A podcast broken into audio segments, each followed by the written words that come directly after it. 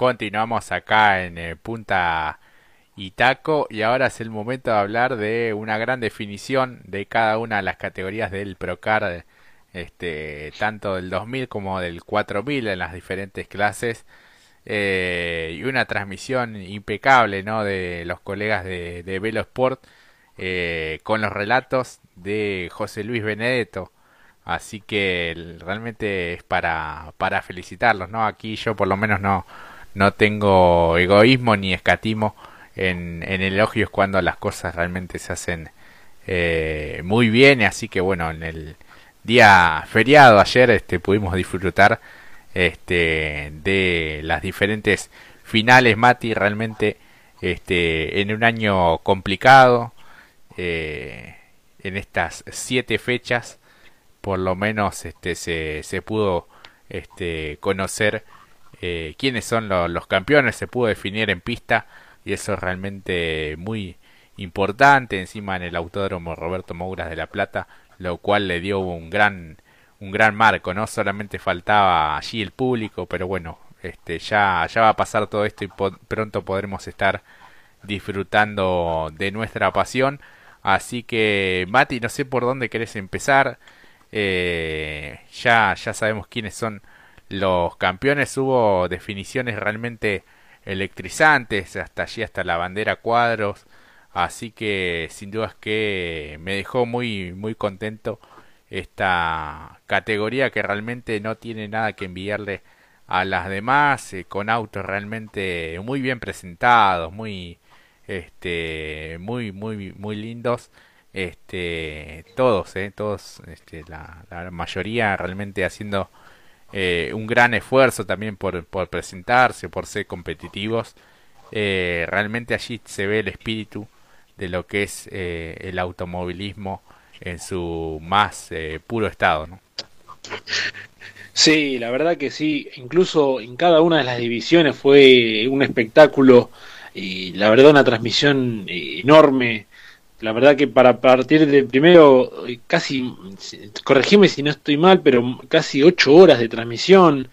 Entonces uno ya te, da, eh, fue, fue realmente increíble porque en primer lugar, eh, para primero vamos a destacar bien, también quiero adherirme un poco a unas palabras, porque fue un, calendario muy particular, con mucha incertidumbre, algunos se sumaron, otros lamentablemente se bajaron, no estuvieron presentes en las primeras fechas, mucha fecha doble, tener que realizarlo un día de semana, pero esta definición fue increíble. Eh, nada que envidiarle a la definición que tuvimos también en la categoría el fin de semana de las categorías escuelas de la CTC. La verdad que estuvo, fue genial, brillante. Y para empezar, me parece que vamos a empezar de menor a mayor, pero que no es menor, eh, no en menor eh, capacidad o, por definición, pero fue una de las más increíbles, la definición del Procar 2000. La verdad que fue... Uy, sí, no se sabía quién había salido campeón y este, realmente una, una ansiedad tremenda Sí, sí, la verdad que increíble una, un manejo propio de, de, Luca Bruno, por algo el campeón, ¿no? Campeón que parecía que no la tenía de campeón, pero tenía que salir a ganar y realiza una maniobra sobre el final parecía que no la, no la alcanzaba a quien tenía que desbancar de la punta para quedarse con el título. Una pelea muy interesante en conjunto por el campeonato con Cristian Liendo, que había llegado séptimo. Y decís, bueno, eh, incluso en la transmisión, bueno, acá los puntos nos dan como campeón a Cristian Liendo. Claro, los dos tenían la misma cantidad de puntos. Después en un recuento general y termina siendo el campeón Luca Bruno que se llevó todo, no solamente la victoria, sino se llevó con esa victoria se llevó el campeonato porque le ganó por una victoria. porque en puntos quedaron exactamente iguales. No fue una gran fecha para Cristian Liendo, que la verdad había hecho una gran temporada. Pierde, es, es una aparte ¿no? del resultado final, pero pierde un campeonato lamentablemente por una victoria que es justamente la victoria que le da eh, el campeonato a su principal rival a Luca Bruno, que también es, es el campeón de la categoría, demostró por qué es el campeón, pero lo de Cristian lamentablemente no tuvo un auto competitivo para la fecha. Él mismo lo había dicho, no estaba tan competitivo, a pesar de haber llegado séptimo, ¿no? Entre los diez primeros, eh, pero como acá no, no fueron ni justas ni las matemáticas, acá fue que una victoria además eh, que fue justo la que le necesitaba para pelear por lo menos el campeonato, es la que le da el título a Luca Bruno, una definición increíble, la verdad. Eh, creo que no es la única definición increíble que ha tenido esta jornada, fue la verdad que me adhiero mucho lo que vos decís, nada que envidiarle a las demás categorías de, no quiero decir de primera línea, la, las categorías a nivel nacional que tiene el deporte motor aquí en Argentina fueron fue un, martes increíble la verdad. No no no no no, no podría, me puedo deshacer en elogio la verdad. La verdad que sí este increíble la este la calidad técnica para llevar esos vehículos. Encima con el calor que hacía también en el día de ayer corrieron a las este, entre las 3 y las 5 de la tarde, cuando más pega el sol. Este, realmente fue, fue fantástico el espectáculo que, que brindaron, así que no queda más que felicitar a aquellos que transmitieron, que pudieron llevarnos a, nuestros hogares eh, las competencias, también a, los pilotos, a los equipos, a los sponsors que, que acompañan a cada uno de los integrantes de, de estas categorías y también a sus a sus dirigentes, ¿no? Porque muchas veces criticamos a, a los diferentes, este, a las diferentes comisiones, este, de las categorías, pero sin duda que han hecho eh, un gran esfuerzo para completar este campeonato al que bueno este la parte de marketing este andan muy bien ¿eh? le pusieron eh, campeonato covid 19 no si algo nos atravesó este año tan complicado fue la, la pandemia, así que este, una forma ocurrente de llamar a este campeonato y lo mismo el homenaje para Armando Cicale en cuanto a cada una de las carreras. Eh, y me gusta también que premien a, a, los pilotos que tienen trayectoria a aquellos que hacen también un gran esfuerzo por, por competir que eh, realmente es, eh, es importante Mati Sí, se destacó también a los campeones eh, por la edad también, porque recordemos que hay dos tipos de campeonatos en cada una de las divisionales. Sí, estuvo, la verdad, fue a la altura de la expectativa. Quizás nosotros somos tan eh, friki del automovilismo que nos ponen los carritos de Rulenermanes y también nos vamos a sentir orgullosos de la, del nivel de competencia que van a llevar a cabo, pero es la verdad, ¿no? la verdad que nos gustó mucho. Hacía mucho calor ayer también, eso hay que rescatarlo no, no, no hay nada que envidiarle realmente. Y pasando ya a la otra categoría, la definición me parece la más compleja, la de Procar 4000 en la divisional clase B, una definición un tanto controversial al final, no sé si vos estás de acuerdo, creo que también se podía haber evitado. Y bueno, le decimos un poco a la audiencia que estamos un poco eh, acá con Jorge como que no nos decidimos bien si, si, es, si hay parte de culpa, si no, si se pudo, si estaba planeado o no, es un para un debate, así que vos primero, vos primero dale si querés eh. contar sobre esa definición. Bueno, este estaba quien finalmente fue el campeón, eh, Ronnie Cagiano del José Cepaz eh, Racing con este el Ford eh, Falcon por el lado de Chevrolet, quien este llegaba con grandes chances también de ser el campeón. Hablamos de Costanzo, eh, el piloto de San Andrés de Giles. Eh, sin duda que se dio una carrera, este, sobre todo el segundo puesto para atrás, muy, muy apretada, muy friccionada y yendo al límite en cada uno de los giros. Eh, y sobre el final, después de una larga batalla entre eh, Roque Cagiano, hermano de Ronnie Cagiano, eh, que creo que no sé si esto estaba preparado, realmente es muy difícil de, comprobarlo y de este, poder hacer una, una denuncia, si se quiere, de por parte de su rival, de Constanzo, pero sin dudas que quien tomó el liderazgo de la carrera y quien se quedó con el campeonato fue Cagiano, Después, este, como decía, el segundo puesto para atrás estuvo realmente la lucha porque eh, Roque Cajiano iba a menor velocidad, no te digo que a propósito, sino que por una cuestión de rendimiento no parecía tener el mismo potencial que su hermano, que finalmente fue el campeón,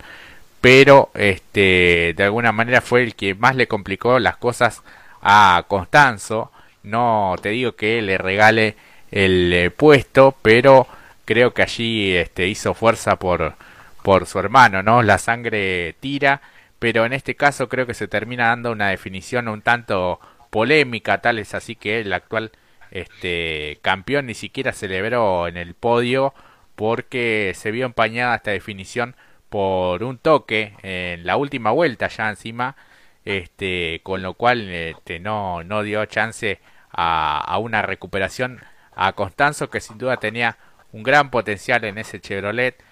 eh, era uno de los principales candidatos a quedarse con, con el título. Roque Cajiano este, regresaba para esta doble fecha eh, y sin dudas que ha hecho un, eh, trabajo allí en además comparten equipo y bueno son son hermanos. Este una pena realmente cómo se termina definiendo en pista las declaraciones yo entiendo que quizás fueron en caliente por parte de, de Ronnie Cajiano quien finalmente fue el campeón pero era como que quería aclarar y oscurecía cada vez más la, la cosa, Mati. Para mí, bueno, no, este, al no tener este, una chance de poder ser campeón, creo que porfió de más la posición Roque Cajiano y termina perjudicando a, a un rival que justamente eh, da la casualidad o no de que es eh, quien este, competía con, con con Constanzo. Así que bueno, se, se, da esta definición un tanto polémica que a mi entender, este, más allá de una posible sanción o no, no cambia demasiado porque quien ganó la carrera y que con ese resultado le alcanzaba fue el mencionado Ronnie Cagiano. Así que sin dudas que este queda con un tinte gris este, este campeonato y así lo manifestaban también aquellos que vimos las carreras dentro de esta transmisión, esta definición en la séptima fecha de el Procar. Así que sin duda es que una, una verdadera pena porque Constanzo eh, sin duda hizo un gran esfuerzo, al igual que sus rivales también, durante toda la temporada y creo que merecía coronar con, con el título, Mati. Sí, totalmente. Creo que fue increíble las maniobras. Eh, yo lo que voy a rescatar es que las maniobras que hicieron fueron al límite y la verdad un espectáculo brillante. Nadie dio nada por hecho. Creo que todos querían eh, ir por la por esa segunda ubicación porque la primera se había escapado mucho adelante el actual campeón. Eh, creo que el detalle particular me parece a mí es que si uno ve una de las maniobras donde se están el, segundo, tercer y cuarto, que son precisamente los mencionados por vos, eh, llegan a un límite donde casi es, es muy fino hacer las maniobras, pero las, las realizaron con una eh, efectividad, o sea, como espectador, ¿no? Lo, lo digo, que me, que decía, bueno, a ver qué, más puede pasar, porque eran eh, muy jugadas, estaba definiendo un campeonato, sin saber realmente si es como lo que uno puede presuponer o no, hipotéticamente en el caso, por el tipo de maniobras que se llevaron a cabo y se han eh, brillado, porque la verdad que fueron maniobras estupendas, la verdad no, como espectador fueron increíbles y, no es para menos. Entonces, eh, por ejemplo, ver por ejemplo al Ford Fireland que venía en el tercer puesto, el nombre ahora no lo recuerdo bien, pero eh, quizás no, lo recuerdo bien ahora, venía con un problema. Eh, sí, cuando doblaba el Fairline rojo de Gómez era. Gómez, exacto. Eh, tenía eh, un problema con el diferencial que le caía sobre precisamente en alguna parte o sector del motor y eso producía el humo constante. A nosotros los memoriosos nos hacía acordar, mucho al maestro, a Juan María Traverso, porque el problema lo tuvo a mitad de competencia y así siguió y decías, bueno, en algún momento se va a parar ese auto y veías la estela de humo y ahí viene al fiel estilo, ¿no? Con el fuego sagrado y no peleaba el campeonato. Y muchas veces, a pesar de esa complicación, tenía un auto para ir a buscar a al segundo y tercero, pero también esto, ¿no? Si perdía a Costanzo, que venía en la tercera ubicación justamente con Gómez, eh, esa posición perdía, el campeón iba a ser el que iba a ser el que estaba ganando la competencia, eh, el propio eh, Ronnie Castiano, entonces estaba en juego ello. Y la última vuelta, cuando abren vuelta y cuando están entrando al curbón para la definición, incluso anteriormente, Gómez se abre para no estorbar mucho la maniobra de estos dos pilotos que se estaban batiendo por el segundo lugar, que era también la definición del campeonato, y él se abría para no estorbar ni llevar una maniobra a la exigencia y producir lo que termina lamentablemente siendo una definición que ahí lo lamentablemente ahí es cuando ponemos un parate. Si bien las maniobras estuvieron muy bien hasta último momento la última lamentablemente eh, se ve este roce que quizás uno dice, bueno, se podía haber evitado, pero prácticamente había una merma de potencia muy muy general a la entrada de la última vuelta, donde ya le eh, obligaba a que Gómez tuviese la posibilidad, se le acercaran incluso el quinto, el sexto, el séptimo, y todo el pelotón se le vino atrás a, a Nelson Costanzo, y cuando intenta hacer la maniobra por afuera yo ya lo veía mal, estábamos medio ahí, ¿no? Jorge diciendo, no, por afuera, no, no lo hagas por afuera, que... y sí, estiró de más el frenaje y los dos afuera, claro, y ahí terminó las ilusiones de Costanzo, nos dio una lástima porque eh, terminarlo así no, no, tiene nada que ver con la marca, sino más bien terminarlo así termina siendo... No, no termina siendo muy justo la mañana se podía haber evitado, lo que me parece a mí es que se podía haber evitado si Costanzo se hubiese quedado atrás, sí, pero ya tenía, claro, todo apretado el pelotón atrás. Ya tenía el cuarto y, el quinto atrás también. Si perdía más posiciones iba a perder el, eh, la cima del campeonato también, así que estaba ahí al límite también. Era el límite. Eh, bueno, en, la transmisión también lo que se, o mejor dicho en el chat, porque esto fue por YouTube, por lo menos nosotros lo vimos desde YouTube, eh, hacía mención a, una recordada maniobra de definición donde veíamos a Mariano Werner y a Matías Rossi hace unos años atrás y quien se llevaba el título era precisamente el piloto de salto Guillermo Ortelli. Y una maniobra muy similar, se estira un poco por dentro, eh, no, no casi dejando el espacio y ya cuando a mí me pareció cuando se abrió dije no, no te abras que es esto no te va a terminar bien y ahí termina con eso, lamentablemente, y después la definición que da, eh, el paso, hasta me parece, si uno ve de vuelta la transmisión, el mismo banderillero, estamos hablando de una definición de campeonato, el banderillero no, no la flameó con tantas ganas, era porque, no, acá se la ven, se la ven negras todos, es como que nosotros podemos hipotetizar un algo en particular, pero no hace la competencia en sí, no somos ni jueces, sino es una apreciación que damos desde nuestro humilde punto de vista y que termina cerrando una temporada que como con tanto sacrificio se llevó a cabo y que termina así, bueno, se puede haber evitado, sí, sin haber arriesgado, pero también este hecho de que, bueno, uno desde afuera dice, bueno, si te hubieras quedado atrás y no hubieras forzado la maniobra, pero se fuerza la maniobra porque el vehículo que viene adelante, que es el segundo, eh, estira el frenaje, demostrando una merma de potencia, donde casi ambos quedan sin pista y terminan eh, en este desastre y en estos trompos de ambos protagonistas, dejándole el título servido casi en bandeja a Ronnie Cagiano. Y lo que termina siendo también complejo es que, bueno, quien se ve involucrado en esa maniobra es el hermano. Eso también da a pensar. Eh, cada uno, creo que de nuestros oyentes y los que conformamos esta comunidad de punta y taco, sacarán sus conclusiones. Nosotros no vamos a partir juicio, pero sí termina siendo un fin de, temporada bastante complejo, bastante controversial. Claro, sí, sí, sin dudas que empaña un poco lo que es esta definición. Así que, bueno, una verdadera lástima. Y en cuanto a la clase A, fue todo más claro, pero también hubo allí una cuota de suspenso le agregó Lucas Granja, que bueno, este, se queda con, con el título, sin duda que eh, tuvo este, un campeonato tremendo y bueno, es el justo campeón con eh, el Chevrolet número 57, ese, esa coupé Chevy este, negra y verde que en su momento manejara también Emanuel Pérez Bravo Así que este, ya tenía pintado en el techo no el número uno que le había quedado y ahora lo pinta también en los en los laterales. Así que el piloto de Rafael Castillo que ha pasado aquí por